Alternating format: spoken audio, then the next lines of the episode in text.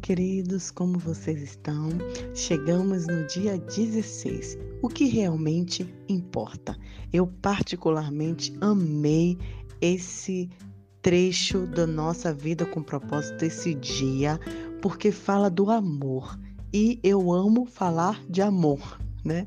A nossa vida, o que realmente importa é o amor. Eu gostaria que você abrisse a, a palavra de Deus, 2 João 1,6 eu fiz também uma série de devocionais baseados nas cartas de João e ele só fala do amor. E nesse capítulo, na segunda carta de João, no capítulo 1, no verso 6, diz assim: Amor significa viver da maneira que Deus nos mandou viver. Como vocês ouviram desde o início, o seu mandamento é este: viva uma vida de amor. Viver consiste em amar. Uma vez que Deus é amor, a lição mais importante que Ele quer que você aprenda na terra é como amar. É quando amamos que somos mais parecidos com Ele, de modo que o amor é o fundamento de todos os mandamentos que Ele nos deu. Toda a lei pode ser resumida em um único mandamento: ame os outros como você ama a si mesmo. Mas, queridos, aprender a amar altruisticamente não é uma tarefa fácil. Vai contra a nossa natureza egoísta e é por isso que temos toda uma vida para aprender. É lógico que Deus quer que amemos a todos, mas Ele quer que aprendamos a amar, especialmente as pessoas que fazem parte da sua família. Deus quer que sua família seja conhecida pelo seu amor, mais do que qualquer outra coisa. Jesus diz que nosso amor um pelos outros e não nossas crenças doutrinárias é o nosso maior testemunho perante o mundo. Ele disse, a palavra de Deus diz que esse profundo amor que vocês tiverem uns pelos outros provará ao mundo que vocês são meus discípulos. Isso é maravilhoso. A gente entender que não adianta a gente ficar se preocupando com é, coisas pequenas da vida eclesiástica, debatendo assuntos que não acrescentam em nada, quando na verdade as pessoas só vão conhecer a Cristo quando nós, que somos cristãos, aprendamos, aprendermos de fato a nos amar, a nos respeitar. E é da vontade de Deus que você e eu tenhamos uma associação íntima e constante com os outros cristãos, para que possamos desenvolver a habilidade de amar. O amor não pode ser aprendido solitariamente. Você tem que ter pessoas por perto, pessoas irritantes, imperfeitas, frustrantes. E por meio dessa união, aprendemos três verdades importantes. Primeiro é que a melhor utilidade que se pode dar à vida é amar. Amar deve ser a sua principal prioridade, seu objetivo primordial e sua maior ambição. Amar não é uma parte boa da sua vida, queridos, mas é a parte mais importante. A Bíblia diz que o amor seja o maior alvo de vocês. O meu pai, enquanto pastor da igreja, ele sempre ficava, brincava assim: Eu nunca vi ninguém brigar para amar mais o outro. Não, pastor, eu quero amar mais, eu quero doar mais, eu quero servir mais, né? A gente não vê esse tipo de briga, de debate na igreja, mas esse deveria ser o nosso maior alvo. Não basta dizer uma coisa que quero na vida é ser amoroso, como se isso tivesse na lista dos principais objetivos, porque isso deve ser realmente a prioridade do relacionamento. A vida sem amor não tem nenhum valor. Paulo levanta essa questão: não importa o que eu diga, o que eu creia e faça, sem amor eu estou arruinado. Frequentemente agimos como se os relacionamentos, por exemplo, devessem ser exprimidos em nossas agendas. Conversamos sobre arrumar um tempo para os nossos filhos, criar tempo para as pessoas que fazem parte da nossa vida, e isso dá a impressão de que os relacionamentos são apenas uma parte da nossa própria vida, mas na verdade Deus diz que deve ser prioridade constituir uma vida de relacionamento.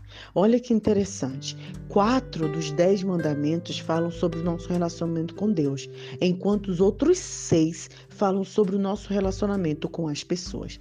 Mas todos os dez falam sobre relacionamentos. Mais tarde, Jesus resumiu que o mais importa é Ame ao Senhor, seu Deus, de todo o teu coração. Esse é o primeiro mandamento.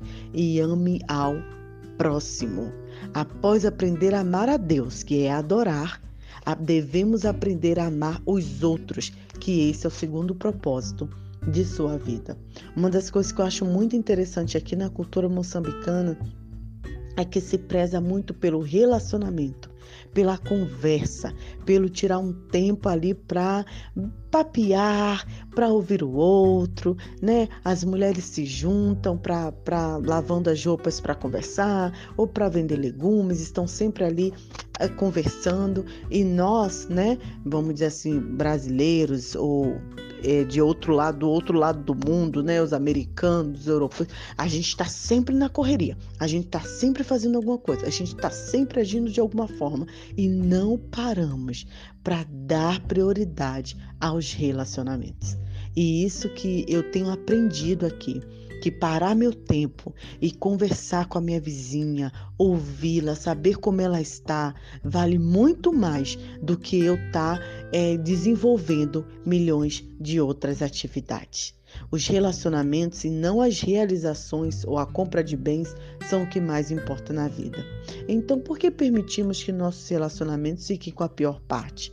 Né? A gente sobrecarrega a nossa agenda, a gente fica desgastado, a gente fica cansado e não, tem, não temos tempo para os nossos filhos, para o nosso cônjuge, para os nossos amigos, irmãos e para os nossos é, próprios parentes de formas em geral, né?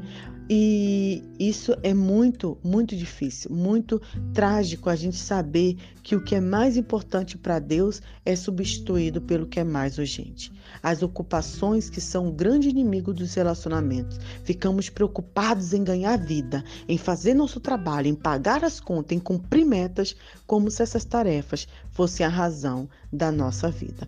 Elas não são, queridos. O objetivo da vida é aprender a amar tanto a Deus quantas pessoas. Vida menos amor é igual a zero.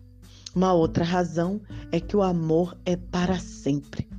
Outra razão pelo qual Deus nos manda fazer do amor a nossa principal prioridade é que ele é eterno. A palavra de Deus diz assim: permanece três: a fé, a esperança e o amor, mas o maior deles é o amor. O amor deixa um legado, a forma de você tratar outras pessoas e não sua riqueza ou suas façanhas é a influência mais duradoura que pode deixar na Terra. Como disse Madre Teresa, não é o que você faz, mas o quanto amor você dedica no que faz, que é o que realmente importa. O amor é o segredo de uma herança duradoura.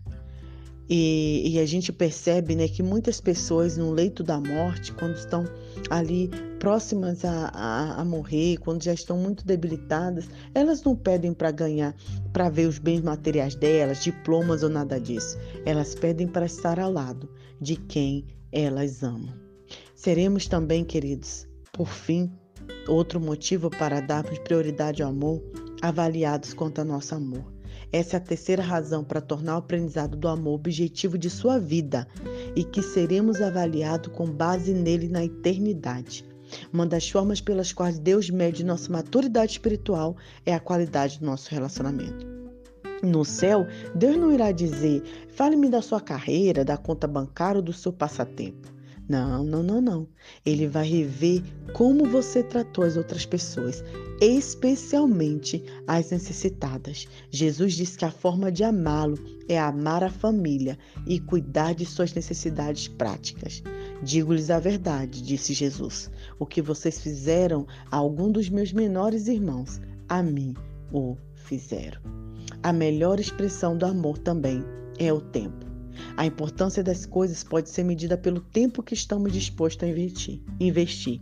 Quanto maior o tempo dedicado a alguma coisa, mais você demonstra a importância e o valor que ela tem para você. Se você quiser conhecer as prioridades de uma pessoa, observa como ela utiliza o tempo. O tempo é uma dádiva mais importante, pois você só recebeu uma quantidade fixa dele. Você pode fazer mais dinheiro, mas não pode fazer mais tempo. Quando você se dedica, dedica seu tempo a alguém, você está dedicando uma porção de sua vida que jamais irá recuperar. Olha que profundo. O seu tempo é a sua vida e por isso que o seu maior presente é o que você pode dar a alguém é o seu tempo. Meus filhinhos, o nosso amor, olha o que diz João. Meus filhinhos, o nosso amor não deve ser somente de palavras e de conversa, deve ser um amor verdadeiro, que se mostra por meio de ações. Relacionamentos tomam tempo e esforço, e a melhor maneira de soletrar amor é tempo. Estava conversando hoje com meu esposo sobre a, as qualidades, as cinco linguagens do amor, né? E a gente estava falando de uma das linguagens do amor que é a, o tempo de qualidade, né? Meu esposo fica muito feliz quando eu dedico um tempo de qualidade para ele, quando a gente está tá junto, quando a gente vai caminhar, quando a gente senta para conversar, tomar um cafezinho. Isso é muito importante, porque quando você dedica um tempo para a pessoa, você está mostrando que você a ama e que você se importa com ela. O melhor momento para amar também, queridos, é agora. Algumas vezes a procrastinação é uma resposta válida para uma tarefa trivial, mas como o amor é o que mais importa, ele tem prioridade máxima. A Bíblia enfatiza isso repetidamente. Portanto, enquanto temos oportunidade, façamos o bem a todos. Aproveite cada chance que tiver para fazer o bem.